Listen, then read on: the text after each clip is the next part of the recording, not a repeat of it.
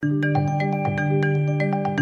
Si quieres tener lo que pocos tienen, tienes que hacer lo que pocos harían. La vida es 10% lo que te pasa y 90% de cómo te lo tomas. Sexualidad se une con espiritualidad y vamos a tener esta sexualidad sagrada. El corazón tiene esa capacidad de intuición y de saber las cosas inclusive antes de que sucedan, inclusive antes que el cerebro. Queremos que digas ajá y que nos caiga el 20. Así que platicamos con visionarios, artistas, científicos, doctores, chamanes y todo toda clase de disruptores. Porque creemos que tan solo con hacer preguntas, pero sobre todo al escuchar, podemos cambiar la forma de percibir el mundo. Ser más empáticos, abiertos y humanos. Ajá. Es un espacio en el que sacamos del closet temas de los que poco se habla. Los cuestionamos y tratamos de entender la vida. Yo soy Paulina Feltrín. Y yo Valeria Benavides. Y esto es... Ajá. Hola, ¿qué tal? Bienvenidos a un episodio más de Ajá. ¿Cómo estás, mi Val? Súper contenta del tema que vamos a platicar hoy. Así es, hoy estamos como muy contentas. Traíamos este tema desde hace varios meses, pero nada más no encontrábamos con quién hablarlo porque queremos que sea alguien que realmente nos ayude a entenderlo y a traducirlo porque es un poquito complejo y que está sumamente de moda, que son las artes chamánicas. Y por eso está hoy con nosotras Christopher Leroy. Él es un invitado increíble, porque a mí me gusta llamarle como un chamán moderno. Ya nos dirá él si sí, si no, si lo dije bien, pero realmente es entender cómo es que podemos establecer esta relación mágica y sumamente importante que como seres humanos debemos de tener con la naturaleza. Eh, qué son las artes chamánicas, qué papel juegan las plantas medicinas en estos rituales, para qué nos sirve, realmente están relacionados, ¿no? Y bueno, Christophe el Leroy es fundador de Sacred Hoop Healing Ways y de Kaling Leadership. Él acompaña individuos y grupos en sus procesos de crecimiento personal y profesional como coach ejecutivo y como practicante de artes chamánicas. Es un apasionado de inspirar a las personas a cumplir su potencial, impulsando la mentalidad, los hábitos y el poder de la comunicación para actuar sobre una visión clara. Chris tiene 15 años de experiencia como coach de vida, practicante de la medicina, energética y facilitador de retiros de crecimiento personal, tanto en América del Norte, Perú y México. Su formación en la tradición ancestral de sanación energética la realizó en la región andina del Perú y ha practicado al servicio de los demás en México, en Estados Unidos e internacionalmente como fundador de Sacred Hoop Healing Ways. Además, tiene más de 12 años como coaching ejecutivo, dando capacitaciones y consultoría con altos directivos y sus equipos. A través de su empresa, Kaling Leadership, impulsa líderes, y a sus equipos en el diseño de estrategias, comunicación de liderazgo y cambio de cultura organizacional. Y esto me encanta y creemos que Christoph es la persona correcta para hablar de esto porque Hablar de artes chamánicas a veces suena como muy woo muy hippie. Creemos que nada tiene que ver con la vida ejecutiva, con desarrollarnos en un tema de enfoque y a niveles súper profundos. Y creo que con Cristóbal vamos a romper muchos mitos, así que nos encanta tenerte con nosotras. Bienvenida. Bienvenido, perdón. Muchas gracias, estoy muy contento de estar acá. Oye, Cristóbal, antes que nada y de entrar así de lleno al tema de qué es esto y de lo que vamos a platicar hoy, a mí me gustaría hacerte una pregunta más como para conocerte más, como para entender cómo leyendo y escuchando esta introducción en donde tienes desde todos estos ángulos diferentes aspectos a los que te has dedicado profesionalmente, eh, ¿cómo es que llega este mix de actividades a tu vida y cómo es que decides combinar y, ser eh, la persona que hoy eres compartiendo esta sabiduría y generando valor tanto para empresas como para seres este, humanos a nivel individual como en la suma. ¿Cómo llegaste a este mix? ha sido una larga, larga trayectoria con distintas etapas, eh, algunas planeadas, pero muchas no. Eh, parte de la respuesta se debe a la niñez y la infancia que tuve, donde tuve la oportunidad de vivir en varios países y de residir en varios países por el trabajo de mi papá. Em, entre otros, eso me llevó a Argentina, donde aprendí castellano y luego se me fue suavizando el acento cuando conocí a una mujer mexicana. Yo soy originario de Bélgica, eh, crecí en inglés y en francés. viví pocos años en Bélgica, pero sí estuve durante la secundaria y durante mis estudios universitarios. Eh, estudié la universidad en flamenco, aunque mi idioma materno es el francés. Eh, pongo esto sobre la mesa para contestar parte, parte, de la pregunta, es que hay una diversidad, una variedad, un, aspecto muy multicultural que creo es parte de lo que traigo cuando trabajo con la gente, que es la capacidad de ver a través de distinciones culturales, sesgos inconscientes que luego tienen los equipos o las mismas personas que vienen a consultarme de manera individual. Eh, otra parte de la respuesta es cómo fue mi formación. Eh, tal vez se sorprenderán de escuchar que soy economista de formación. También estudié relaciones internacionales. Fui Godín, eh, trabajé en gobierno, trabajé en un centro académico, trabajé en empresas de consultoría en Estados Unidos. Eh, entonces he tenido varias etapas también en la vida profesional y de carrera.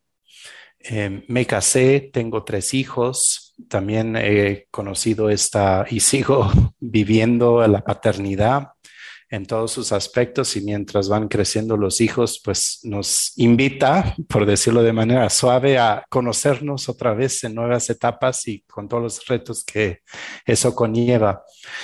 Eh, entonces, habiendo dado este contexto, supongo que la pregunta siguiente es, ¿cómo demonios llego al camino chamánico? Y la respuesta cliché es que no lo estaba buscando, el camino me llegó.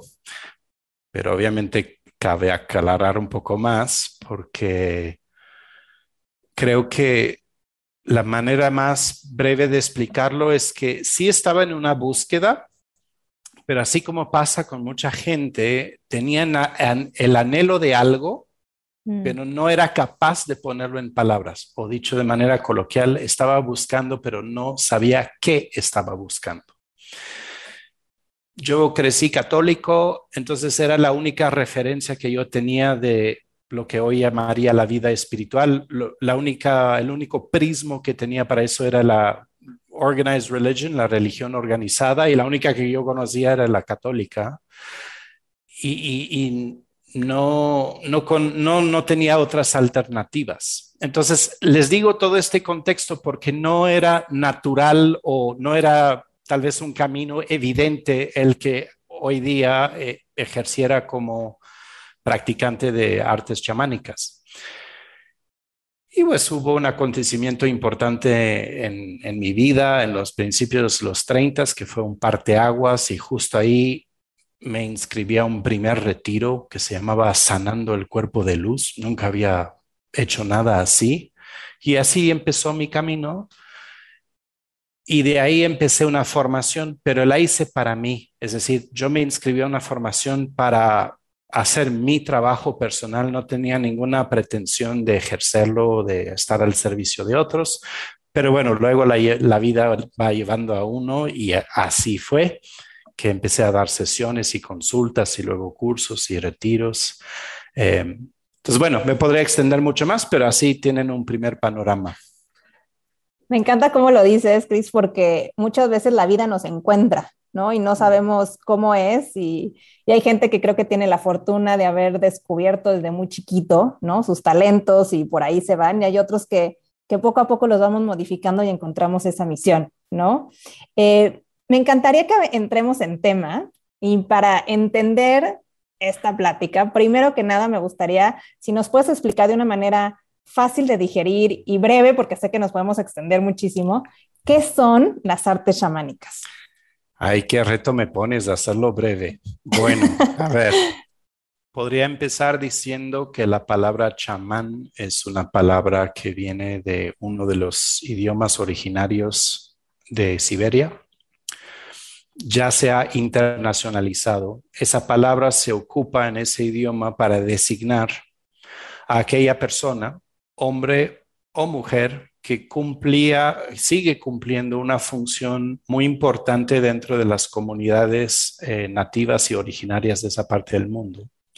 Ese rol que voy a describir también se encuentra en muchas otras partes del mundo, en África, en Sudamérica, en Norteamérica, incluso en Europa, en Asia.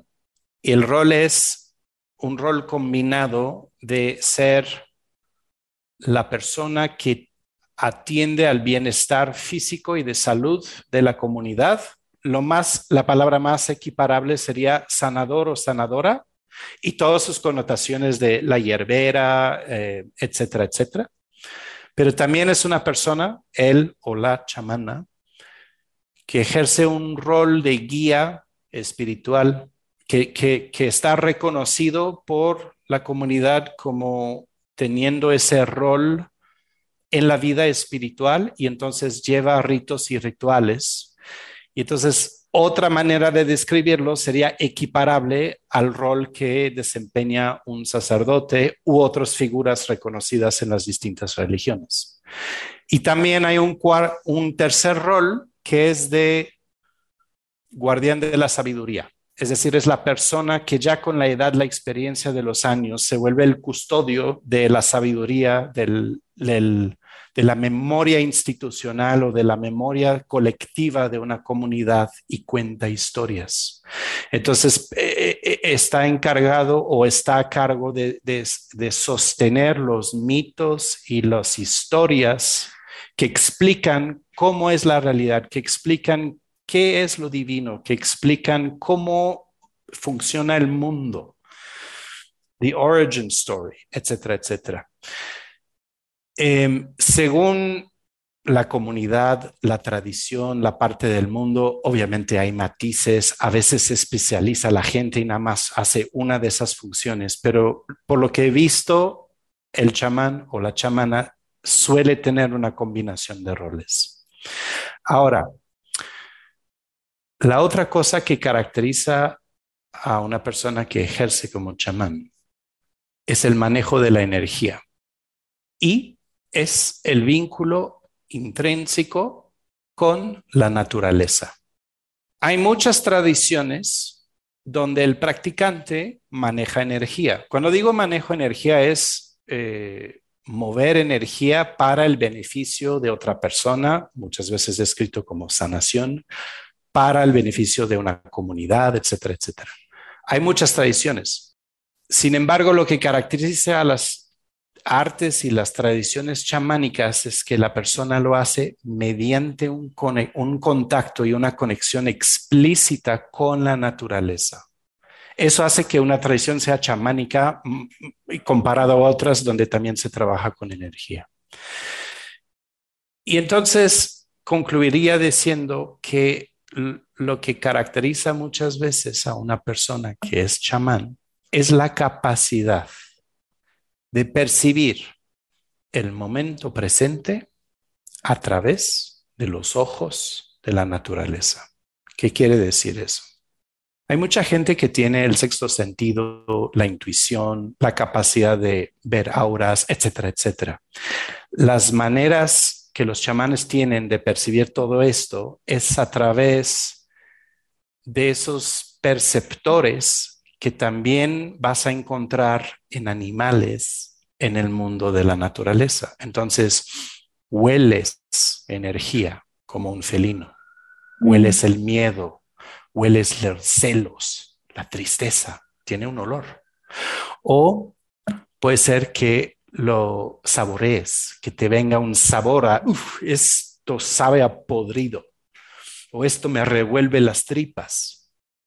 Mm. O puede ser que como águila tengas una percepción como si estuvieras 30 mil pies por arriba de una situación, por arriba de una línea de vida de un consultante y digas, uh, lo fundamental es la niñez, un agua a los 33 años y ahora una crisis de la edad media entrando a los 40. Pero eso lo tienes como con la perspectiva que solo lo puede tener un águila que ve todo el terreno, etcétera, etcétera. Entonces, el desarrollar esas habilidades de percibir el momento presente se hace muchas veces aprendiendo de cómo en la naturaleza los mismos integrantes de la naturaleza eh, perciben su entorno. Otro gran maestro es la serpiente, que vibra la energía.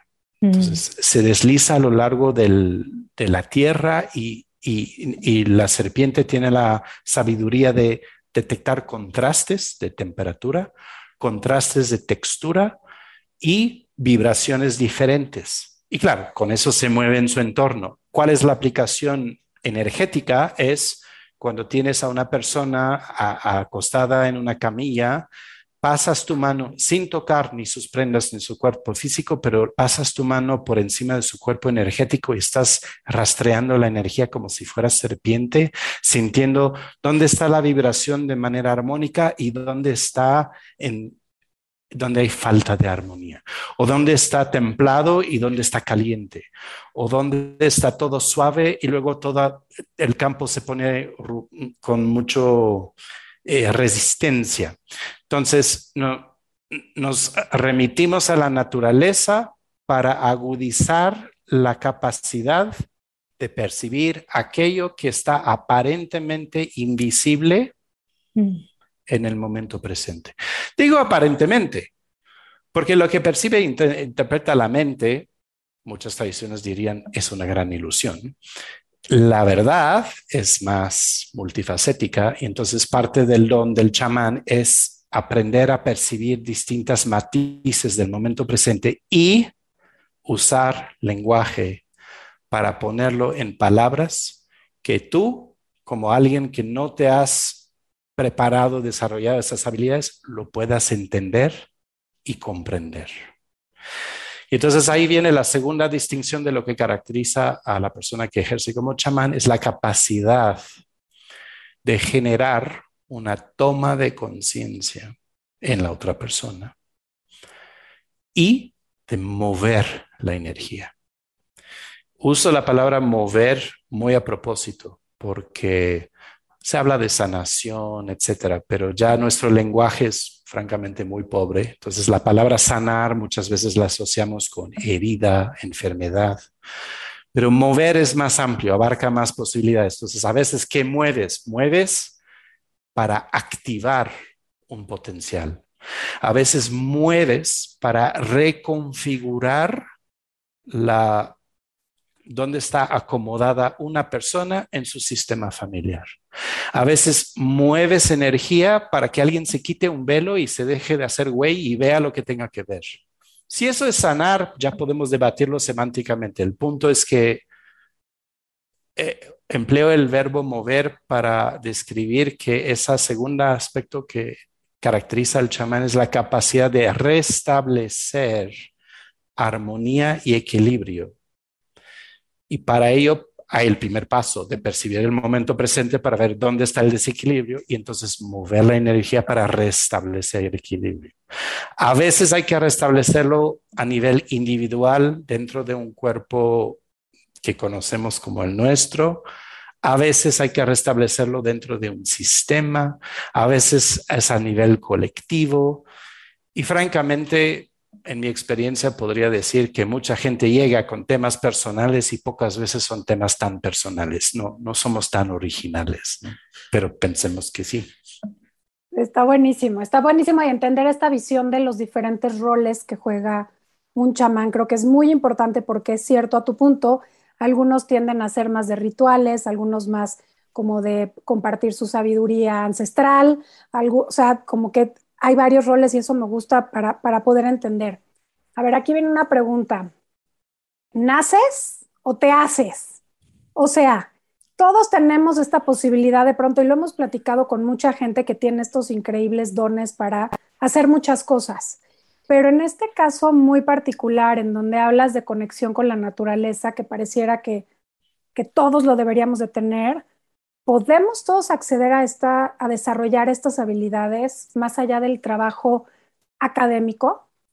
Me encanta esta pregunta y la voy a contestar de manera contundente. Sí, yo estoy convencido que todo ser humano es capaz de percibir el momento presente y sus aspectos aparentemente no visibles con algunas de estas prácticas. Así como todo ser humano es capaz de aprender matemáticas y como todo ser humano es capaz de aprender otro idioma que no sea tu idioma materno. Ahora bien, habiendo dicho eso, sí también digo, es sí y.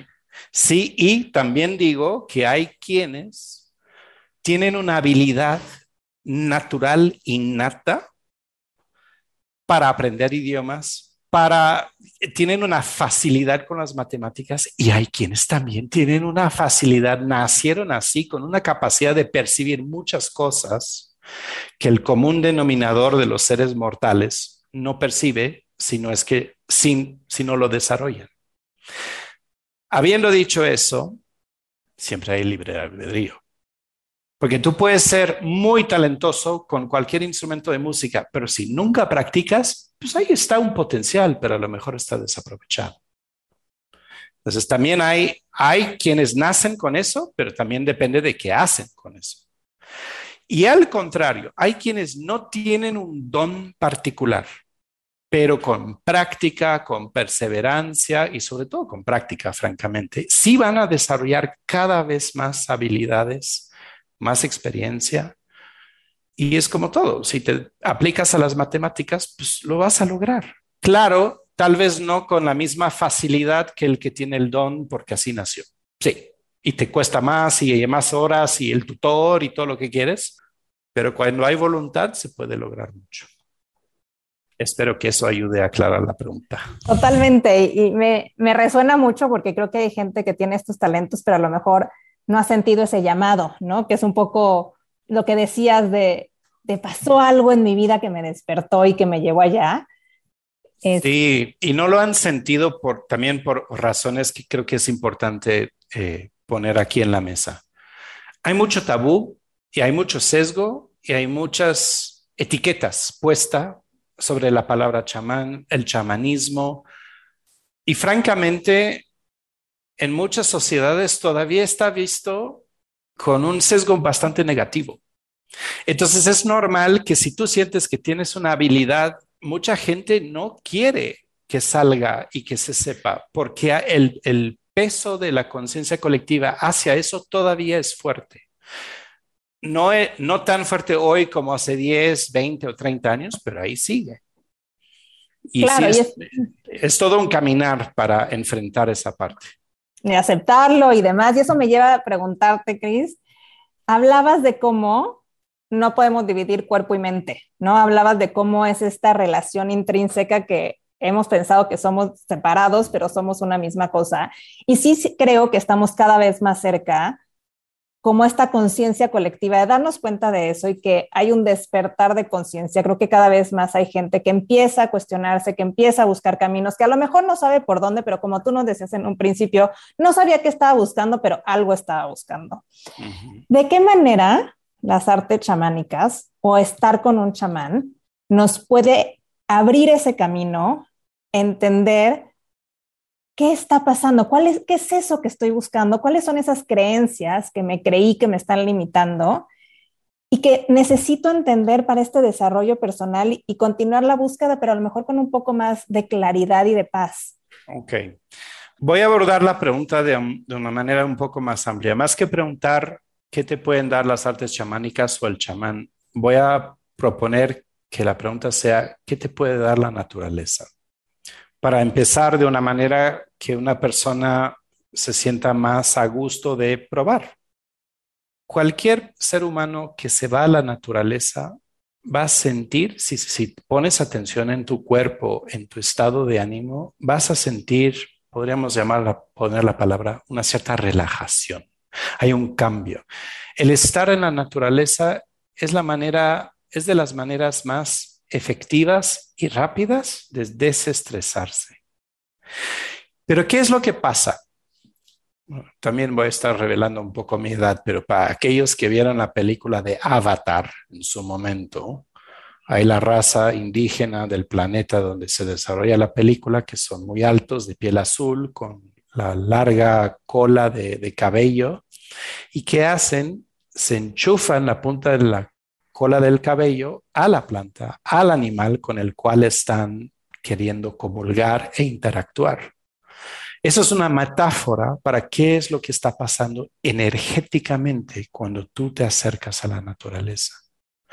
Tu cuerpo energético, entonces tenemos el cuerpo físico, un cuerpo emocional y también un cuerpo energético con sus centros principales. Hay distintos mapas, podemos entrar en esos detalles después. El cuerpo energético nuestro naturalmente se expande cuando entramos en la naturaleza. Y al expandirse, no es que sea una burbuja eh, discreta, separada de todo lo demás. No, es un campo, es como una nube de gas que interactúa con todos los elementos energéticos presentes en ese pedazo de naturaleza. Y entonces pasa algo maravilloso.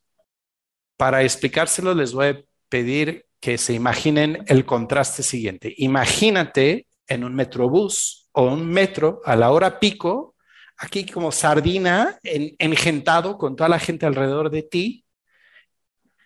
Y la segunda imagen es solo o sola en la naturaleza con una gran expansión de espacio.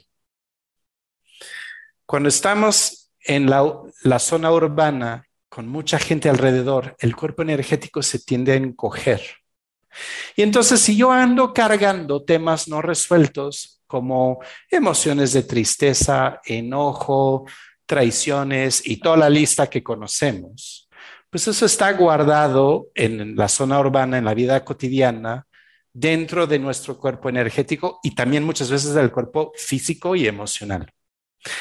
Y cuando nos vamos a la naturaleza, aunque no hayamos trabajado y hecho ningún trabajo personal, el tan solo ir a la naturaleza se expande el cuerpo, se entremezcla con el bosque, la tierra, el río, el, aire, y entonces naturalmente aquello que estaba cargado en mí tiene donde fluir. Porque aunque no lo haya hecho conscientemente, me enchufé energéticamente con algo mucho más grande. Y entonces tiene donde ir. Esa carga que yo traía tan comprimida tiene donde ir. Entonces ahora imagínense hacer lo mismo con conciencia. De me voy y me planto en el árbol, me conecto y respiro con la energía del árbol. Eso que se hace naturalmente se vuelve más potente. O me voy al temazcal y permito que todo mi ser interactúe con el calor, el aire, el agua y esa metáfora de estar dentro de la tierra y se vuelve mucho más potente este fenómeno que acabo de describir. Oye, Cris, y en esta explicación de lo grandioso y maravilloso que puede ser la conexión con la naturaleza, ¿cómo lo aterrizamos cuando entramos en contacto con alguien como tú, con un chamán? O sea, son un vehículo que nos ayuda en esa conexión o que nos dirige, que nos acompaña? ¿Cómo lo definirías? Yo creo que si, me, si veo mi propia trayectoria acá en México, puedo decirte que sí he jugado ese rol de introducir a defenios urbanos que muy pocas veces salen ni siquiera a Chapultepec y los he introducido a la naturaleza. Pero para eso no necesitas un chamán, para eso necesitas nada más la voluntad de irte a un parque. Yo creo que el valor agregado de un chamán es poder fungir como esa, ese interlocutor que pone en las justas palabras aquello que estás sintiendo, pero no has podido nombrar. Poner en alguna metáfora muy útil que te permite cambiar tu perspectiva sobre la situación de vida que estás atravesando y donde la gente dice, pero ¿por qué me pasó a mí? Y tal vez la pregunta es, ¿para qué te está pasando? Y con eso le diste un giro a cómo estás viéndote o viendo la situación. Dicho de otra manera, siento que también hay paralelos al describirlo así con el rol que podría jugar algún terapeuta, algún coach que o dicho de otra manera, tal vez los terapeutas y los coaches es la etiqueta moderna de lo que antes hacían los chamanes. También podríamos decir eso. Me encanta. Exacto. Cris, hablando de tradiciones, ¿no? Porque te escucho y sabiendo que estudiaste en la zona andina del Perú, son culturas que tienen muchísima tradición, que tienen muchos rituales y yo creo que los rituales son importantísimos en la vida para poner una intención y un sentido a diversas actividades que podemos hacer. Simplemente hacerlo en, un ritual o en una ceremonia cambia la perspectiva. ¿Nos puedes dar como un ejemplo de alguna, algún arte chamánico, como tal vez sería encontrar tu animal de poder o algún otro que tú pudieras ayudarnos para entender cómo funcionan estas artes chamánicas en una persona que está en, este, en esta búsqueda en un centro urbano? Sí, siento que tu pregunta tiene dos partes, entonces primero voy a hablar de la importancia de los rituales y luego tal vez abordar una o varias maneras chamánicas de vivirlas y de manera un poco aterrizada para las personas que se quieren acercar por primera vez. Los ritos, rituales, las ceremonias son importantes no nada más en las tradiciones chamánicas, en todas las tradiciones espirituales. Cuando un sacerdote saca una hostia y dice, este es el cuerpo de Cristo, claro, la mente racional dice, no, esto es una hostia y barata además más producida en masa. Bueno, así piensa la mente. Pero hay otra parte nuestra, más profunda, que sí entiende que esto es un símbolo. Y eso es una de las funciones de los ritos, los rituales y las ceremonias, es de darnos la oportunidad de cambiar nuestro lenguaje de un lenguaje ordinario, transaccional, mental, racional, a un lenguaje simbólico, metafórico, lírico, porque ese lenguaje metafórico es el lenguaje del alma o de la parte más profunda nuestra. Nuestra alma habla en metáforas, así como la naturaleza. Entonces, si tú le dices a alguien, voy a tomar un ejemplo burdo, pero para hacer la distinción, puede ser que llegas y alguien te da un diagnóstico, señorita, no le doy más de seis meses de vida. O podrías decir, señorita, se ve que está en el otoño de su vida. ¿Cómo se quiere preparar para la siguiente etapa? ¿O qué frutos le quiere dejar para que la gente vuelva a sembrar? Ah, bueno, es algo completamente diferente. En teoría estamos hablando de lo mismo pero son dos lenguajes muy diferentes. Entonces los ritos, las ceremonias nos ayudan a reconectar con ese lenguaje. Y creo que mucho del trabajo que hacemos eh, los que practicamos eh, eh, en estas tradiciones es regresar este lenguaje metafórico en su justo lugar que es en la cotidianidad. Entonces, ¿cómo lo hacen en las tradiciones chamánicas? pues con distintas herramientas. Una práctica muy común es lo que se llama abrir espacio sagrado.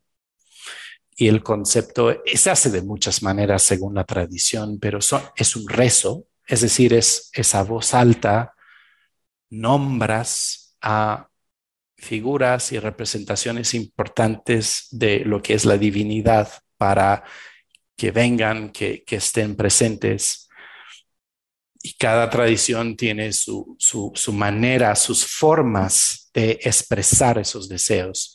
Entonces, en, ah, en varias tradiciones de nativos americanos en Norteamérica se llama los cuatro rumbos y al gran espíritu y a la, a la abuela tierra. En la tradición quechua se llama a la Pachamama, la Mamajalpa, la madre tierra, y también a los apus, los espíritus de la montaña y es el principio femenino y masculino, etcétera, etcétera. Y la, digo es la apertura del espacio sagrado, pero podríamos debatir filosóficamente, el espacio siempre es sagrado y el tiempo siempre es sagrado. Es más un proceso de recordar que lo es y entonces nosotros los humanos decimos, voy a abrir un espacio. más bien es, voy a darme un tiempo a mí para recordar que yo soy sagrado, este momento es sagrado, todo es sagrado, pero necesito un ritual para recordarme porque ando tanto tiempo en la realidad ordinaria que luego se me olvida y por eso voy a misa los domingos o voy a la, a la mezquita o, etcétera, etcétera. Es para recordar que todo es sagrado. Para eso sirven los rituales. Entonces, bueno, puedo dar otros ejemplos si es útil de, de ritos y rituales chamánicos, pero eso es de, un poco de dónde viene conceptualmente. Está maravilloso porque la verdad me encanta cómo explicas de una manera muy aterrizada entender qué significa un ritual, de dónde viene, cuál es el objetivo. Creo que nuestra eh, sociedad y la manera en la que vivimos nos desconecta muchísimo de esto, nos conecta de algo que en el fondo todos sabemos, pero, pero creo que darnos el espacio para acercarnos a un ritual de estos justamente es el recordarnos, el abrir este tiempo y poner pausa y poder reconectar con nosotros, con el otro, con lo más grande.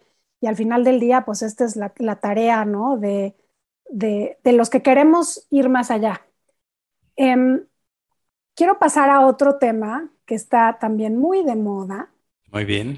Y hablando eh, justo de la conexión con la naturaleza, con las plantas sagradas famosas, que así es como las conocemos. Ahora está muy de moda y Pau y yo lo hemos tocado y de pronto este, nos llama mucho la atención, pero bueno, ahora es común todo lo que hay a nivel ejercicios o artes chamánicas, pero relacionadas con estas plantas sagradas, plantas medicinales y estos rituales en los que no necesariamente pues la gente que se está sentando en este proceso está preparada o no. ¿cómo deberíamos de integrar justo el poder de estas plantas de una manera seria, responsable, a un proceso en nuestra vida?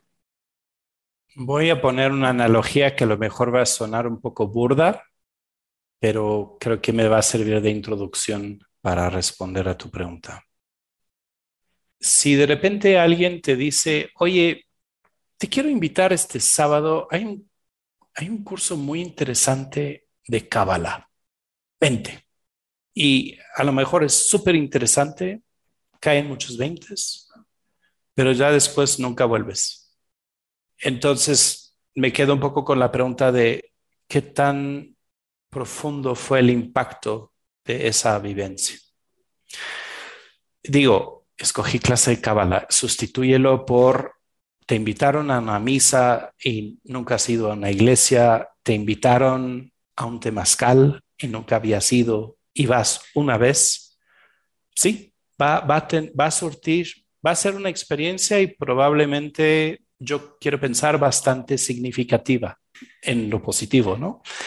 Em, sin embargo, les puedo decir que el desarrollar una relación con cierto tipo de práctica, incluyendo las plantas de poder, te da la oportunidad de profundizar mucho más. Habiendo dicho eso, también creo que hay que, es importante tener un ojo, ser discriminar, en el buen sentido de la palabra discriminar, y hacerte la pregunta, ¿es para mí? ¿Se siente, se siente para mí? Eh, sé que es un preámbulo un poco conceptual lo que hago, pero ahora me voy a adentrar un poco más en qué es eso de las plantas de poder eh, y los ritos y rituales en torno a ellas. Eh, no va a ser mucha cátedra, pero el punto es de dónde vienen esas prácticas. Viene del ecosistema en el cual surgió la tradición. Entonces, si tú vas al Amazonas, imagínense la selva amazónica. En, ciertas, en cierto sentido es, es, es eh, eh, hace mucho sentido que allá surja algo como el ayahuasca, porque de hecho es nativa del Amazonas. Y entonces que surja toda la práctica en torno a la toma de ayahuasca. O el jicuri en México, de Nayarit y de sus distintas partes donde la, planta es nativa. O el San Pedro, en la, en la, parte distinta de Perú, donde crece ese cacto, etcétera, etcétera. O bueno, luego hay Cambó y hay muchas cosas ahora, y sí, la palabra moda es una que podríamos usar para describir la proliferación de estas eh, oportunidades de comulgar con plantas sagradas pero todos vienen de un ecosistema nativo donde la cultura que ahí permanece eh, las integró en sus ceremonias. Ahora se ha globalizado y hay la oportunidad de comulgar con esas plantas fuera del ecosistema de donde son, ¿no? Por ejemplo, aquí en la Ciudad de México. Perfecto. Bueno, no sé si perfecto, but it is what it is. Entonces la pregunta se vuelve, para mí, para que sea una experiencia lo más productivo y que rinda para tu proceso personal es quién lo lleva, es decir, cuál es el estilo, la medicina personal de quien lleva la ceremonia. Y cada persona que ejerce tiene su estilo personal. Yo tengo mi estilo y no ejerzo como otro practicante de artes chamánicas. Entonces, se dice cuál es su medicina, o sea, cuál es su forma de percibir energía y moverla. Y cada quien tiene su, técnica, su, su, forma de trabajar, etc. Entonces, ¿quién lo lleva? ¿Cuál es su, cuál es su relación con la planta de poder? ¿Cuál es su ética? Y no, es, no nada más estoy hablando de quienes llevan ceremonias de planta de poder, estoy hablando de cualquiera que practica ¿no? en el terreno energético. ¿Cuál, ¿Cuál es su medicina? ¿Cuál es su ética? Luego, ¿cómo es el espacio físico donde se va a llevar a cabo la ceremonia? ¿Hay contención? Hay, eh, ¿Está dispuesto físicamente el espacio para que tú te sientas como, como participante, que vas a querer abrirte, que te sientas en seguridad, con contención? No es lo mismo distintos tipos de lugares. Luego, ¿quiénes van? Y no estoy, otra vez, insisto, no estoy hablando nada más de las ceremonias con plantas de poder. A un temazcal, ¿quiénes van? A un retiro, ¿quiénes van? Claro, no siempre lo vas a saber, pero el punto es este. Quienes participan en la ceremonia, se va a mover su energía. Todos los temas que traen, ¿qué creen? van a salir y se va a hacer un gran pantano de energía densa que obviamente la planta va a mover y triturar y masticar o que el temazcal y, todas sus dinámicas va a surtir el mismo efecto o que los facilitadores del retiro van a, van a guiar al grupo para que el grupo también y todos sus participantes individuales logren transformar aquello que sale como energía densa. Pero ¿quiénes van? ¿Y con qué conciencia? ¿No? Es decir, ah, está padre, sí, yo siempre quise hacerlo, vámonos. Y, me emborraché la noche anterior y me eché unos tacos de, de, chicharrón guisado. No, pues te va a ir como en feria. No nada más en las ceremonias de planta de poder. Créeme que en un temazcal también te va a ir como en feria. Entonces, ahora sí voy a contestar la pregunta, que es cómo puedes aprovechar este contacto. Yo diría, pues habla con la persona que lleva la ceremonia, conoce su trabajo. Si hay la oportunidad, ten una conversación. Y ojalá esa pregunta, esa persona te pregunte, ¿qué te llama? ¿Qué te llama a querer unirte a esto? Y a veces no es el momento. Y también hay que decir, ¿sabes qué?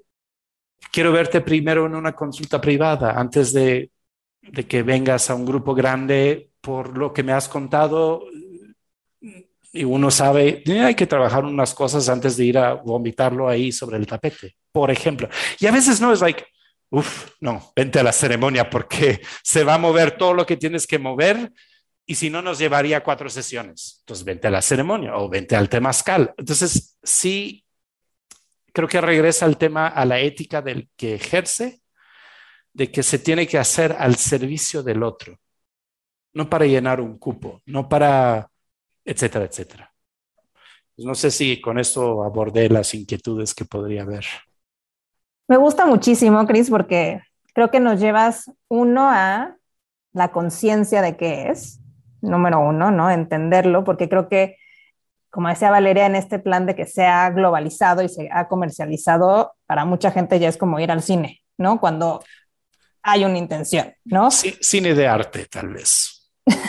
bueno, cine de, terror a veces. Bueno, sí, pero también hay experiencias bonitas, ¿no? Exacto. Y, creo que también nos llevas mucho como a este vivir despacio, a este low living, que creo que quienes estamos en, la, en las ciudades estamos tan en actividad todo el tiempo, no, no para ni nuestro cuerpo físico, ni nuestro cuerpo energético, ni nuestra mente, no estamos acostumbrados a bajar, ¿no? Sí, y de hecho, por eso, cuando vas a un temazcal, vas a hacer una ceremonia con una planta de poder. Normalmente se recomienda, de, hecho se debería de hacer, toda una preparación previa, sin toma de alcohol, quitando carnes rojas, idealmente incluso absteniéndose de relaciones íntimas y sexuales. ¿Para qué? Para darle la oportunidad a todos tus cuerpos, físico, emocional, energético, de empezar a al no ingerir carne, alcohol, etcétera, etcétera, de ir destoxificándose.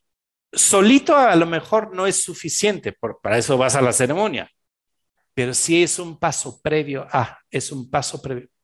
Y claro, para muchos que no acostumbramos seguir este tipo de dieta, ya dejaste los tacos tres días y estás como, eh, o como que no, no, me puedo tomar una chela, entonces ya empieza el trabajo desde antes, ¿no? al cambiar tu dieta, al y te obliga a hacerte consciente, ¿para qué voy? ¿Es difícil eso de cambiar la dieta o no? ¿Es difícil de abstenerse de relaciones sexuales o no? Entonces ya empieza el trabajo desde antes. Y la idea es que llegues con mayor claridad o con mayor conciencia de que hay una serie de temas y de incomodidades que atender. Claro, y, eso me lleva como a algo que dijiste que es como la contención. Y hablábamos también de, de cómo todo lo que tú haces se trasplaza también al plano personal, pero también a un plano ejecutivo, ¿no? Me encantaría que pudiéramos tocar un poco eso, porque todas estas artes chamánicas y cómo se está viendo de una manera muy superficial, desde mi muy particular punto de vista, es una experiencia, está padre, lo vivo y a lo mejor de que te van a caer 20, te van a caer 20, ¿no? Pero cómo es ese proceso es importante. Y también es como es algo muy hippie, eh, realmente no lo hace la gente, ya sabes, que tiene conciencia, o sea, como que hay muchos mitos todavía alrededor de las artes chamánicas, independientemente de las plantas de poder, ¿no?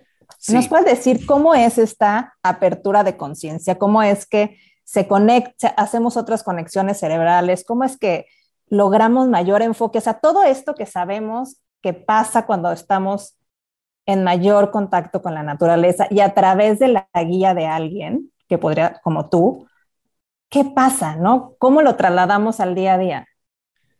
Sí, eh, hay, varias preguntas dentro de lo que dices, entonces voy a intentar ir por partes. Em, parte del trabajo que hago en empresas es trabajar con eh, profesionistas y líderes que ejercen distintos cargos a ser más efectivos en los roles que desempeñan por medio de una comunicación más clara y efectiva. Uno de los principios de la comunicación efectiva es el, estar centrado en tu público. Entonces, parte de mi aprendizaje ha sido la necesidad de cambiar mi vocabulario según a qué público tengo enfrente. Entonces, muchas veces, frente a un público corporativo, empresarial, de negocios, no uso una palabra como prácticas chamánicas. A lo mejor hablaré de prácticas para cuidar el bienestar, prácticas holísticas, prácticas integrales que cuiden todos los aspectos y que te permiten ser eficientes y tener un buen desempeño en el trabajo. Entonces creo que parte de mi recorrido ha sido aprender a usar el idioma no correcto, pero el idioma adecuado para poder llegar a distintos públicos. Y en ese sentido me siento como un puente o a veces un intérprete, un traductor. Y sí, soy capaz de tener un atuendo chamánico y una maraca y, y emplear un lenguaje muy esotérico, pero también estoy aquí con ustedes hoy intentando traducir esos conceptos con un lenguaje ojalá más accesible, que sea para un público muy amplio y si me voy a dirigir a un ejecutivo o una líder de 45 años que tiene 25 años de trayectoria corporativa y nunca se ha estado expuesto a este tipo, pues voy a usar un lenguaje diferente, pero las ideas siguen siendo las mismas. Contención, pues es cómo se cuidan entre ustedes dentro del equipo. Ha habido un gran maestro en los últimos 15 meses. Y lo que voy a decir a lo mejor es un poco controvertido. A ver, un gran maestro se llama COVID. Y esta expresión la tomo de un amigo muy querido que es terapeuta, habla del gran maestro COVID. Eh, ese maestro ha venido a enseñar lecciones muy dolorosas e incómodas. Estoy hablando ahora en el mundo corporativo. Sé que ha sido maestro en muchos ámbitos afuera de la empresa también o de las instituciones, pero dentro de la institución que hemos visto. Hemos visto, por ejemplo, burnout, crisis de ansiedad, depresión, más consumo de, de lo que se te ocurra para como compensar para todo lo que está viviendo uno, todo el estrés que viene de integrar tu vida personal con la laboral, eh, los niños en la clase virtual, etcétera, etcétera, vivir debajo del mismo techo, comer donde trabajas, etcétera, etcétera, el que ya no haya límites en los horarios y que se trabaja toda hora y podríamos seguir, ha sido muy fuerte. Y entonces ahora se ha abierto la oportunidad que antes era menos. Y entonces ahora sí contesto tu pregunta en cómo se da el despertar de conciencia. Yo lo que veo en las empresas es que ya se está empezando a hablar de temas como la depresión, la ansiedad, el burnout. Y ya, en, ya hay una comprensión que si hay esos fenómenos, más aparte otros que están saliendo, pues va a afectar el desempeño. A lo mejor es muy evidente acá entre nosotros, pero no lo era necesariamente en el mundo empresarial. Entonces, eso es un ejemplo de lo que estoy viendo. Ahora, ¿cómo pueden ayudar las artes chamánicas? A lo mejor voy a ser un poco herético, pero uno es traer, trayéndolas, pero sin necesariamente etiquetarlas de chamánicas. Entonces, por ejemplo, han creado un espacio, aunque sea un foro virtual, donde que sirve única y exclusivamente para hablar y compartir con los demás del equipo cómo nos sentimos. Eso en tradiciones chamánicas se podría llamar un círculo de mujeres. No quiero ser sarcástico, pero a lo que voy es quitar la etiqueta bajo la cual conoceríamos una práctica chamánica y trasladarla a otro entorno, por ejemplo, el mundo de la empresa, y poniéndole otra etiqueta, pero cumple la misma función. O, por ejemplo, Ahora hay empresas que invierten en servicios de terapia individual. Bueno, en Norteamérica por lo menos, no sé si ha llegado eso a México. Bueno, eso es bastante explícito. Acá he visto que invierten en coaching, pero coaching con el enfoque de ayúdanos a, bueno, no lo dicen así, pero a sostener el equipo, que tengan un espacio donde puedan hablar de todas sus dificultades, porque hay un reconocimiento que en la agenda de lunes a viernes no hay esos espacios, no están todavía creados. Entonces los ah, llamamos a un coach para que haya un espacio. Y bueno, eso se llama una consulta privada en chamanismo, ¿no? No, otra vez, no quiero ser sarcástico, pero el punto es cómo trasladas algo o una ceremonia de temazcal sí hay compañías más evolucionadas, más abiertas, más progresivas que literal van a decir, todos vamos al temazcal. Yo veo que todavía no son muchas, sí hay, pero también puedes decir, vamos, el otro día hablé con una amiga que me dijo que en su compañía habían hecho una jornada, no sé si en Desierto de los Leones u otro bosque, un baño de, un baño de bosque, a forest bath. Bueno, es una etiqueta nueva. ¿Pero qué es? Es una caminata en el bosque con ciertas dinámicas, pero ¿qué creen? Están en la naturaleza, se desestresaron y se forjaron lazos y se forjó la comunidad y hubo contención porque había facilitadores externos. Entonces puedo dar otros ejemplos, pero creo que así es que estoy viendo cómo se podría introducir algunas de estas herramientas en mundos que tal vez no necesariamente lo considerarían. Oye, Cris, ¿y el resultado de poder hacer esto a nivel muy tangible, como lo dices, para los que, los que no entienden qué es, pero que le podemos cambiar la etiqueta y el nombre? ¿Cuál es tu experiencia a nivel resultados en estas corporaciones, en estos grupos eh, corporativos, en esta desde este otro ángulo, bueno, en realidad no es como dices, no es otro ángulo, pero desde esta otra manera de acercarte al tema de las artes chamánicas, ¿cuál es el resultado que has visto de poder participar y de ayudar a estas compañías? Yo veo que se fortalece el sentido de pertenencia por parte de los que, de quienes integran la empresa, se fortalece la cultura. Bueno, ¿qué significa se fortalece la cultura? es decir, se, va a reforzar varios hábitos, acuerdos, maneras de interactuar que la compañía considera importante, es decir, la cultura, a través de dinámicas que, que, que hacen que sobresalgan esos hábitos e interacciones. Entonces, bueno, para ponerles un ejemplo concreto, si parte de la cultura de una empresa es fomentar la innovación a través de la colaboración y la transparencia, entonces si organizas una jornada donde llevas a todos los integrantes del equipo de la empresa al bosque y se hace dinámicas lúdicas que favorezcan el que uno comparta de sí mismo transparencia y, se genere más confianza y luego hay eh, juegos para que colaboren juntos, pues eso es una manera de la empresa de decir, e, eso es importante para nosotros, queremos darles un espacio, queremos invertir en eso. Y entonces se refuerza la cultura. A eso me, a eso me refiero con se fortalece la cultura.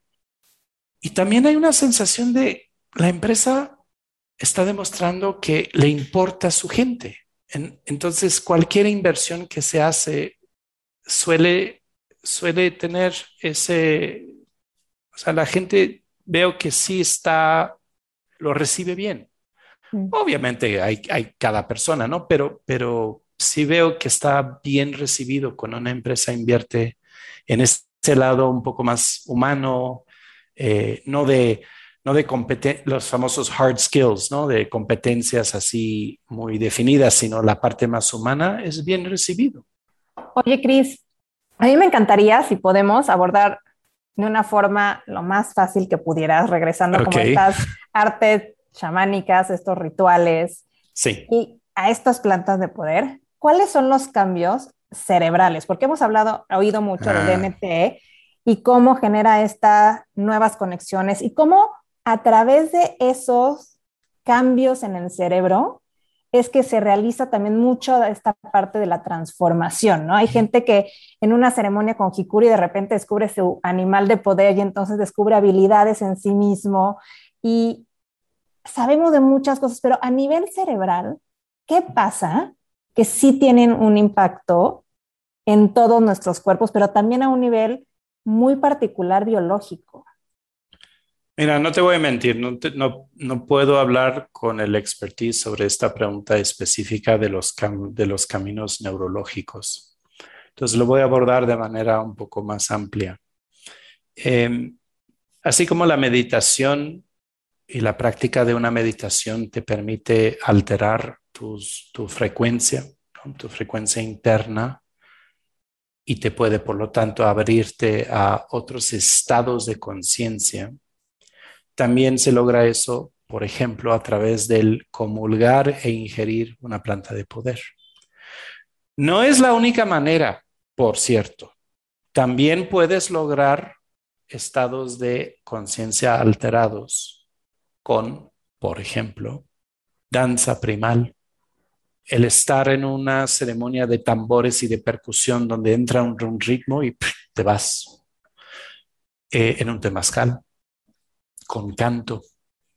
Entonces hay, distintos caminos para llegar a eso. Ahora, otra vez, sin considerarme un experto como tal, lo que puedo decir es que las plantas de poder, como el jicuri, como el ayahuasca, como San Pedro, como otros, por sus mismas propiedades biológicas y a nivel químico, interactúan no nada más en lo físico, sino también a niveles más sutiles.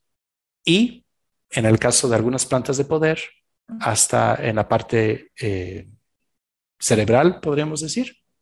No te soy explicar con detalle cómo, pero sé que sí impacta en esos niveles Y por eso las, el comulgar con ellas suele ser tan impactante la experiencia, porque no estamos acostumbrados a que algo interactúe con todos nuestros cuerpos simultáneamente. Sin embargo, ya sea por medio de una planta de poder, el canto, el baile ritual, etcétera, etcétera, sí, se abren nuevos caminos neurológicos. A veces es tan fuerte la apertura que permanece. Y a veces no. Fue como despertarse de un sueño y te vuelves a dormir, ¿no? Y hay que volver a hacerlo para que fortalecer estos nuevos caminos que se hicieron y si ya nunca lo haces, pues a lo mejor pues ahí se quedó. También hay distintas experiencias, ¿no? Había otro aspecto, creo que a tu pregunta, ¿no? Sobre plantas de poder, ¿no? No, creo que respondiste muy bien porque era justo como darle este otro sentido y por qué también es este despertar de conciencia, lo acabas de decir muy bien, ¿no? Te puede despertar, y puede durar o ¿no? Hay veces necesitamos mantenimiento, ¿no? de una manera muy, o no muy estamos listos o lo que sea, ¿no? No estamos listos para ver lo que tenemos que ver o para trabajar. Cada quien vive su proceso, ¿no? Ahora les voy a dar una analogía para, para eso que vive la gente, luego, por ejemplo, con plantas de poder, pero lo voy a tomar por otro ángulo. Cuando tú recién empiezas a meditar y, por ejemplo, con un, una persona que te guía, empiezas primero, logras cinco minutos, y luego ocho minutos, luego 15 minutos. Y luego, así como cuando te preparas para un maratón, ¿no? Vas incrementando tu capacidad de mantenerte quieto. Pero Dios, ¿cómo esos tres primeros minutos, cómo cuestan? ¿no? O sea, las primeras veces, ay, estoy incómoda, ay, que la cadera, ay, estoy muy caliente, ay, la camisa y ese ruido que fue, y, ¿no? Y, es muy impactante darse cuenta la, la mente, cómo opera y produce pensamientos, así como el corazón bombea y la mente bombea pensamientos. Y a veces es muy confrontador, increíblemente incómodo dar, darse cuenta, oh my God, no soy capaz de aquietar mi mente. Así es la experiencia de muchos al inicio. Bueno, ahora voy a tomar otro ejemplo. Piensen, por ejemplo, que hay una oportunidad de estar en un círculo congregados y hay la oportunidad de cantar. El canto que sea, tal vez canto tipo gregoriano, un canto más gutural tipo Mongolia, de Mongolia, en fin, donde estás usando tu voz, pero de una manera que realmente te mueve, y así es la voz, o sea, mueve energía la voz. Y después de un tiempo de cantar, ya sea que lo hagas bien o no, te sueltas llorando y ya después te haces la reflexión de, oh Dios, tenía mucha tristeza guardada y gracias a que usé mi voz, tuvo oportunidad de salir a flote y me solté llorando. Ahora imagínense llegando a una ceremonia donde hay la oportunidad con guía de ingerir lo que llamamos una planta de poder. Y no solo te hace ver tu mente, y cómo bombea pensamientos y hasta pensamientos que habías olvidado y que salen y simultáneamente te mueve las emociones y provoca que salgan a flote, no una, varias al mismo tiempo. Y el espíritu de la planta, el ánima de la planta, la abuela, el abuelo, así, le dicen, ¿no? Al espíritu de la planta. Su energía, porque la ingeriste, ingeriste la manifestación física de, un, de una esencia energética. Esa esencia se hace presente. Bueno, siempre está presente. Se potencia su presencia en el aquí y el ahora. También, porque quien lleva la ceremonia tiene una relación directa con esa esencia por toda su trayectoria de haber comulgado con esa planta de poder. Y se hace presente la esencia de la planta. Y esa interactúa con otro nivel que ni siquiera hemos hablado, que podríamos llamarlo el ser más profundo, tu espíritu, tu alma, simultáneamente con todo lo demás. Ah, y si fuera poco, también llegaste con gastritis, colitis o que te gustan de las cosas muy típicas acá y te dan ganas de vomitar. Entonces, no, no quiero con lo que digo inferir cualquier emoción. Estoy intentando como verbalmente describir como un mosaico multifacético de impactos que uno vive comulgando con plantas de poder. Por eso la palabra poder es poderoso así de poderoso que por eso es tan importante la contención. Y también por eso la pregunta que hice hace varios minutos de, ¿por qué te llamó ir a la ceremonia? ¿Qué te llama someterte a un impacto multifacético en muchísimos niveles simultáneamente? No, lo digo como juicio, lo digo como es, creo que es importante hacerse la pregunta, ¿qué te como responsabilidad, ¿no? Como... Ah, como tu corresponsabilidad, ¿no? De, pues yo voy y el que lleva la ceremonia, pues me pongo en sus manos. No, no, no, no, corresponsabilidad, ¿qué me está llevando? Y bueno, a, a veces la respuesta es, no lo sé. Ok, entonces considera físicamente cómo estás, qué se podría mover. Emocionalmente, ¿Cuál ha sido tu trayectoria en los últimos meses? ¿Qué vienes arrastrando? ¿Cómo es tu configuración emocional en este momento de tu vida? Hay duelos no terminados, hay rencores, hay enojos, hay temas pendientes con distintos protagonistas de tu vida donde hay emociones almacenadas. ¿Cómo es tus caminos establecidos neurológicos actuales? Es decir, ¿Cómo está tu ego en este momento? ¿Cómo están? ¿Cuáles son tus obsesiones actuales? ¿Cuáles son tus fantasías? cuáles son todas las conversaciones internas de tu mente? No las tienes que decir, pero hazte la pregunta, porque ¿qué crees? Van a salir y con fuerza, ¿no? Y aunque no creas en nada, aunque ni, no tengas ningún conocimiento previo de la planta de poder, es, ¿qué me llama de posiblemente tener una experiencia con algo que no entiendo, que muchos lo viven como algo muy espiritual, muy profundo. Hablan de visiones, hablan de un ser, de un ánima. ¿Y yo qué pienso al respecto? ¿Estoy, estoy abierto? ¿Estoy dispuesto? ¿Hay curiosidad en mí? O sea, ¿con qué actitud voy? O sea, ¿cuál es mi actitud ante la posibilidad de una experiencia divina? No divina en el sentido de Dios, divina en el sentido de más allá de lo que mi mente puede comprender. Preguntas todas valiosas. El punto es, al hacérselas, creo que uno llega a la ceremonia ya con otra, otras posibilidades. Sí, con, otra actitud, con, con mucho más conciencia, ¿no? De, de, lo que vas a vivir y de lo que estás dispuesto a hacer. Oye, Cris, me encanta porque nos has dado una visión muy clara de los beneficios de estas, de estas prácticas, de estos rituales, de cómo les podemos llamar si no queremos ponerles este nombre esotérico, em, de lo que pueden hacer por nosotros a nivel desarrollo de nuestra conciencia.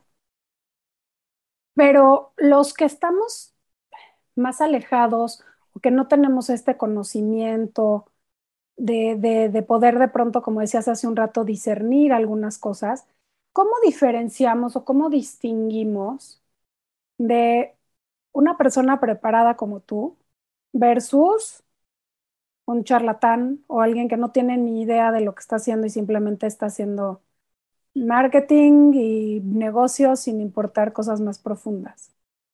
¿Nos puedes compartir algunos tips o algo que puedan ayudar a la gente a acercarse a esto cuando no tienen idea de cómo? Sí, eh, puedo compartir algunas reflexiones y ojalá sirva para tomar decisiones. Yo encuentro que yo creo que ayuda cuando conozca a una persona nueva que viene a verme por primera vez, darle un contexto sobre cómo es el flujo de una sesión, cómo vamos a trabajar. Y lo empecé a hacer desde el inicio porque me di cuenta que yo creo que el 95% de la gente que me llega llega por una recomendación, lo cual me honra mucho. Y suele hacer la misma pregunta que es, bueno, ¿y tal persona qué te dijo de lo que hago para que yo te ponga en contexto? Y me dice, no me dijo nada, ve a ver a Cris. literal, ha sido como en muchas ocasiones ha sido eso. Digo, oh Dios, no, no sabe lo que se metió, mejor le explico. Entonces, yo creo que el poder dar una explicación previa, aunque sea breve, de qué vamos a hacer, eso es un componente que yo veo inspira confianza. Entonces, por ejemplo, yo le explico, el flujo de una sesión conmigo es, vamos a, va a haber tres fases. Primero vamos a abrir un espacio sagrado, lo voy a hacer con una campana, voy a tocar, voy a ofrecer algunas palabras y te voy a pedir que te quedes con los ojos cerrados, que respires normal y que estés con una disposición de apertura. Eso es para conectarnos y, que haya contención energética. Luego vamos a hablar. Bueno, yo ya me voy a callar, me voy a poner en modo escucha y tú me vas a contar en tus palabras a qué se debe la visita de hoy. Y yo voy a estar más que escuchando e interpretando, oyendo la energía de lo que me dices y a lo mejor hago una pregunta o vamos a escarbar por acá o, me surge otra cosa y me guío por la intuición, pero es para que tengamos un relieve energético de cómo está configurada tu energía en este momento presente y qué sobresale, dónde están los desequilibrios. Y muchas veces es, no es lo que la persona piensa, ¿no? Llega con un tema de trabajo y terminamos trabajando al abuelo, ¿no? Pero bueno, eso es parte de lo que sale en la conversación. Luego pasamos a la segunda fase, que es como me formé en la tradición andina, tomo una piedra, le pido que sople en la piedra una intención. Al imbuir tu intención por medio de tu aliento en una piedra, esta se magnetiza a la frecuencia de tu intención y a su vez eso se me permite ver en cuáles de tus centros energéticos sí están alineados con esa intención y cuáles no. Entonces es la misma persona y su cuerpo que nos dice dónde hay que trabajar. Yo no estoy diagnosticando. Y luego, a través de la respiración que yo voy a guiar, movemos la energía, pero la persona hace el trabajo, yo la guío y le digo, yo puedo estar todo el día con la maraca, pero si tú no respiras, si tú no quieres centrarle, no vamos a llegar muy lejos. Y al igual, si tú respiras con intención, yo no necesito ni del humo, ni de la maraca, ni de la campana. Son herramientas que ayudan, pero que en sí no son fundamentales. Y está claro, ellos hacen sus procesos, yo lo guío, yo no sano. Y entonces terminamos, ya, y bueno, eso seguimos, y, y, se termina con una conversación que es muy importante porque con lenguaje metafórico vamos a integrar. Y hablamos de un ritual o de una ceremonia o de un acto simbólico que la persona puede hacer, adueñarse su proceso, integrarlo con lenguaje metafórico. Entonces doy esta breve explicación y veo que la gente inspira confianza y se abren. Quiero pensar, porque yo tengo un sesgo de querer entender y querer tener un big picture antes de tomar una decisión, entonces doy la misma cortesía a otros. Y por lo menos en mis varios años de práctica en México, nunca nadie me ha dicho, oye, pero ¿y tú dónde estudiaste? ¿O qué diploma traes? O, o cuántas estrellas tienes de ranking, pues no. Entonces, no sé si sirve de, de respuesta, pero creo que es un componente. El tema del dinero. Yo creo que es importante cobrar por los servicios que ofreces, porque quitándole todo el juicio que podemos tener o no tener acerca del dinero, sí es una energía colectiva que nos une y que funge como mecanismo para interacción a muchas esferas de la vida. Según cómo el practicante tiene su propia relación a la energía del dinero, cobrará más o menos, ¿no? Ahí pues hay un trabajo personal que hacer. También según la relación de la persona que te viene a consultar con el dinero, se le hará muy caro o muy barato, pero ahí es tema de ellos pero sí considero que sigue siendo un modo, eh, un lenguaje universal que se entienda qué valor tiene esto, aunque podríamos debatir si tiene más valor o menos valor. Sí, habiendo dicho eso, también hay, hay maneras ¿no? de cobrar y hay ciertos precios que si son demasiado bajos o demasiado altos, como que uno no se siente en relación correcta. Y eso no tiene que ver con la capacidad de pagar, sino cómo uno está manejando lo que está ofreciendo. Entonces el concepto aquí es, si hay en la tradición andina es la palabra aini. Y aini significa en el quechua estar en reciprocidad armoniosa. En equilibrio. en equilibrio, exacto. Es una interacción, entonces tiene que estar equilibrada. Entonces eso en cuanto al dinero. Y luego hay otra cosa.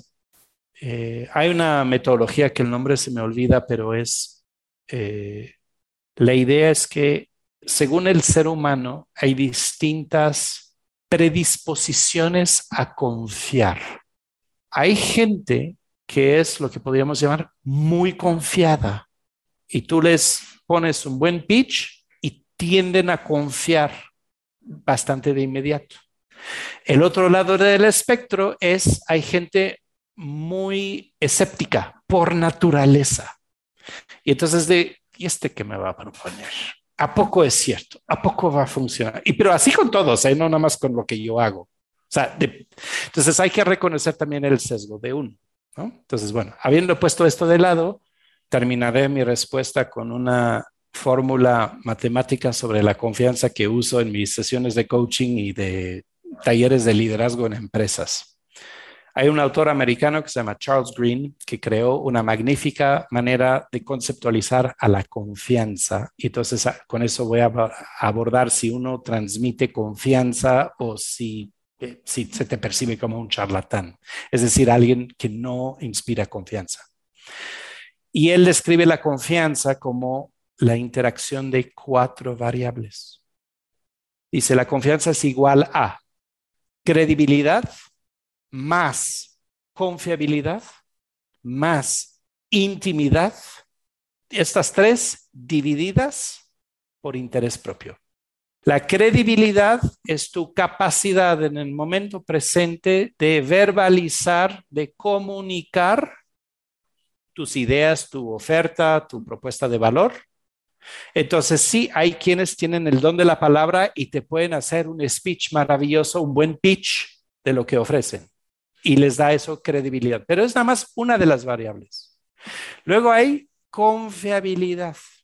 Y la confiabilidad, la única manera de medirla es en el tiempo de promesas hechas y cumplidas, de servicios ofrecidos y resultados comprobados, etcétera, etcétera. Entonces, si tú ya vienes para una segunda o tercera sesión conmigo, yo ya tengo una alta cuota de confiabilidad porque tuviste una primera buena experiencia. ¿Qué hacer cuando nunca has trabajado con el practicante de sanación energética, artes chamánicas, terapeuta, lo que sea. Pues hay dos sustitutos para la confiabilidad. Una es reputación y la otra son recomendaciones. Entonces, muchas de las pacientes de primera vez que ya llegan es por recomendación. No conocen mi trabajo todavía, pero, pero la amiga o el amigo que sí conoce mi trabajo los recomendó y entonces eso les da un aproximado de mi confiabilidad, aunque no lo han podido comprobar directamente. Tercera variable es la intimidad, que se entiende como la capacidad de intimar, de vincularte. Y eso se hace a través del lenguaje corporal, de la empatía, de la escucha, escucha activa.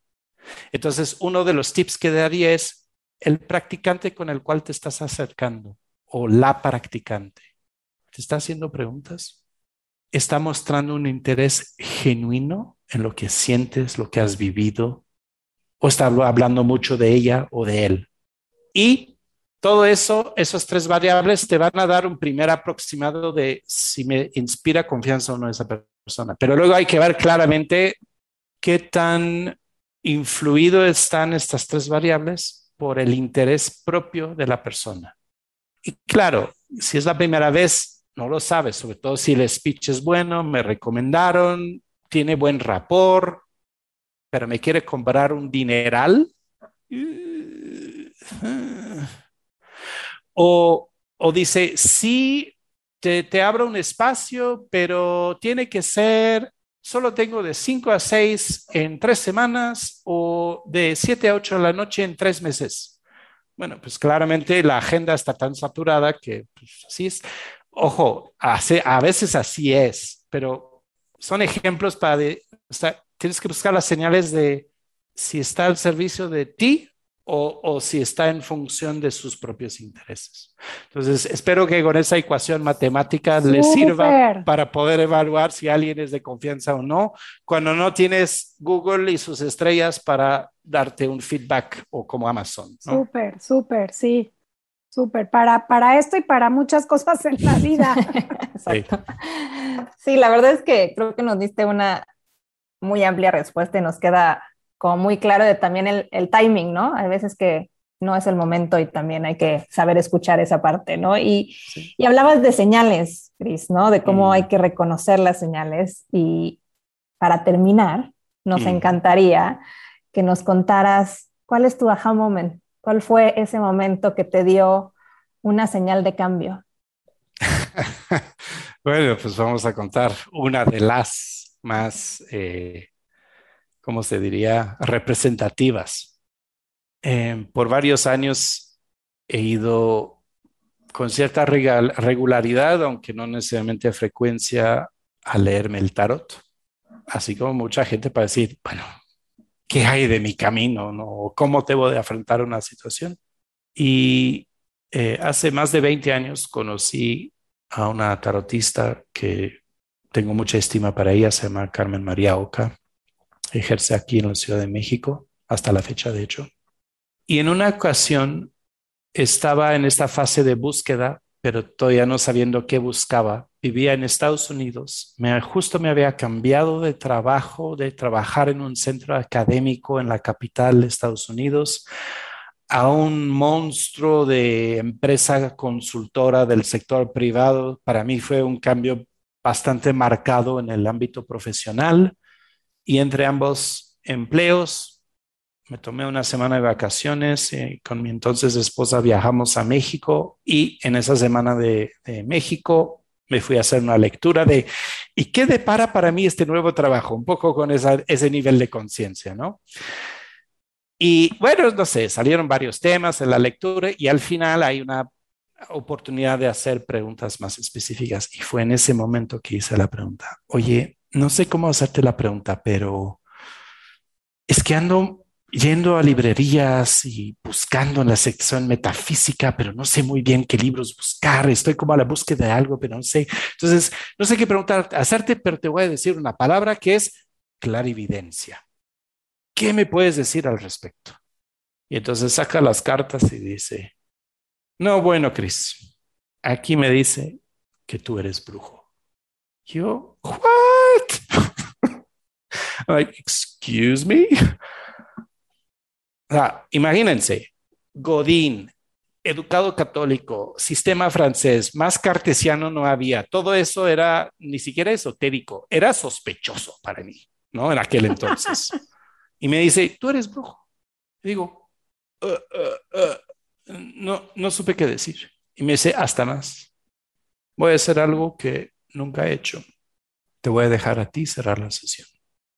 Y no sé cómo le hagas, pero tú cierras la sesión. Se levantó, se fue y me dejó ahí con las cartas en la mesita que la llama. Y dije, ¿y ahora qué hago? Y bueno, bueno, o sea, me puse en un modo de reverencia, de agradecimiento y cerré la sesión, o sea, volteé las cartas, las puse en su lugar, etcétera. Y dije, Carmen María, ¿qué, ¿qué significa eso? Me dice, querido, no busques tu camino, tu camino te va a encontrar. Y tenía toda la razón. ¡Qué bonito! ¡Me encantó! Mágico, así la vida nos encuentra. Y le hiciste caso, y le hiciste caso, porque yo creo que muchas veces nos llega el camino y le damos la vuelta. Me, me llegó aproximadamente al año. Pero es como todo en la vida. A veces la vida sí te presenta las oportunidades en una charola de oro. Pero luego hay libre albedrío, hay miedo, hay sesgos, hay el hacerse güey, ¿no? Entonces, ah, es uy, hay muchos meseros con charolas de oro y, y son para ti, pero no te diste cuenta. O sea, la vida sí te pone a veces pero también hay que saber tomar las oportunidades. También. Ay, Cris, qué bonito. Ha sido una plática deliciosa, súper profunda. Creo que abriste este espacio de las artes chamánicas de una manera que, que logramos entender muy linda, que la tradujiste, eres un gran traductor para, para esta gente que vive en las junglas de, de asfalto. Y si alguien te quiere contactar, Cris, si alguien desea hacer alguna práctica contigo, ¿dónde te encuentran? Mira, lo más sencillo es a través de mi correo personal, que es mi apellido, Leroy, L-E-R-O-Y-C-J, C es de Christopher, J es de mi nombre, Jacques, arroba gmail.com. Entonces, leroycj arroba gmail.com y aparte de ahí, pues ya nos ponemos en contacto. Padrísimo, pues muchas, muchas gracias, Cris. Em, la verdad es que ha sido una plática súper interesante, enriquecedora y te agradecemos muchísimo todo tu tiempo. Ah, pues gracias a ustedes, gracias por la invitación. Ha sido un espacio muy, me siento muy honrado de estar acá y muy agradecido. Gracias, gracias. Y bueno, si nos quieren seguir, estamos como arroba en las redes sociales y ahí podrán encontrar toda la información sobre nuestros episodios. Compártanlo, califíquennos, ayúdenos a llegar a más personas que creen que les puede servir de algo este episodio. Y nos vemos la próxima semana, así que los esperamos el martes. Yo soy Paulina Feltrín. Y yo Valeria Benavides. Y esto es Ajá.